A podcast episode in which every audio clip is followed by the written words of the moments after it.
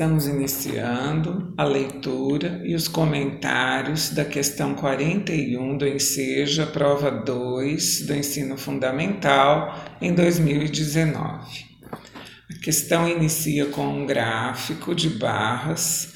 O gráfico apresenta o lucro em milhão de reais obtido por uma empresa no período de 2015 a 2017. No gráfico, em 2015, o lucro foi de 80 milhões de reais, em 2016 atingiu 60 milhões de reais e em 2017 45 milhões de reais. Sabe-se que o percentual de queda dos lucros observado em 2015, de 2015 para 2016 e de 2016 para 2017 se manteve de 2017 para 2018. O lucro dessa empresa em 2018, em milhão de reais, foi de alternativa A 33,75, B 30,00, C 17,10 e D 10,00. O que o problema nos informa é que essa taxa, essa variação percentual da queda foi observada e se manteve tanto de 2015 para 2016 quanto de 2016 para 2017 e assim se repetirá no cálculo que nós temos que fazer. Então basta que nós façamos o cálculo da taxa correspondente a essa queda em dois desses anos. Vamos escolher, por exemplo, qual foi a taxa de queda de 2015 para 2016. Se era 80 e passou a ser 60 milhões, nós temos uma queda de 20.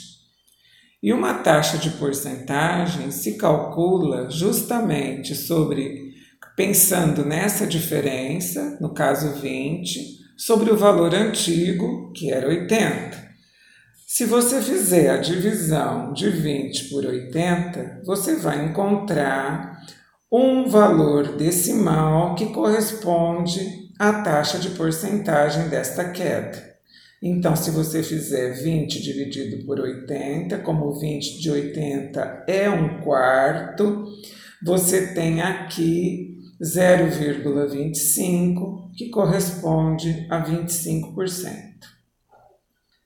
Para calcular de 2017 em relação a 18, portanto, também haverá uma queda de 25%. Em 2017 foi de 45 milhões. O que nós temos que calcular é 25% sobre este valor, correto? E depois fazer a subtração. Ou simplesmente pensar que se o 100% era 45 nós queremos encontrar 25% a menos, é a mesma coisa que calcular 75% de 45, ou seja, 45 é 100%, 75% desse valor corresponderá ao valor que estamos procurando.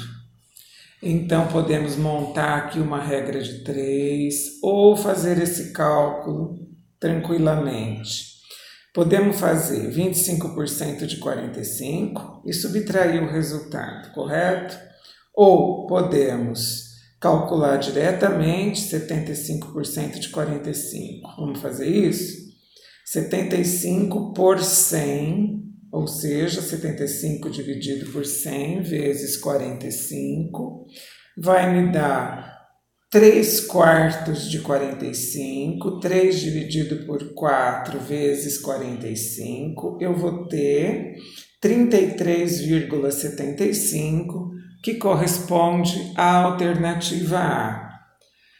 No episódio 8 do Matematicast, nós gravamos sobre porcentagens, o passo a passo, desde o cálculo inicial de porcentagem, depois como se calcula a taxa, tem todas as explicações lá. Se você sentir necessidade de ouvir o áudio, Seria então é apenas necessário que você acesse o matemáticaacessível.com.br ou o Matematicast pelo YouTube. Meu nome é Luísa Maria Marques Poloni Cantarella e hoje é dia 26 de 6 de 2020.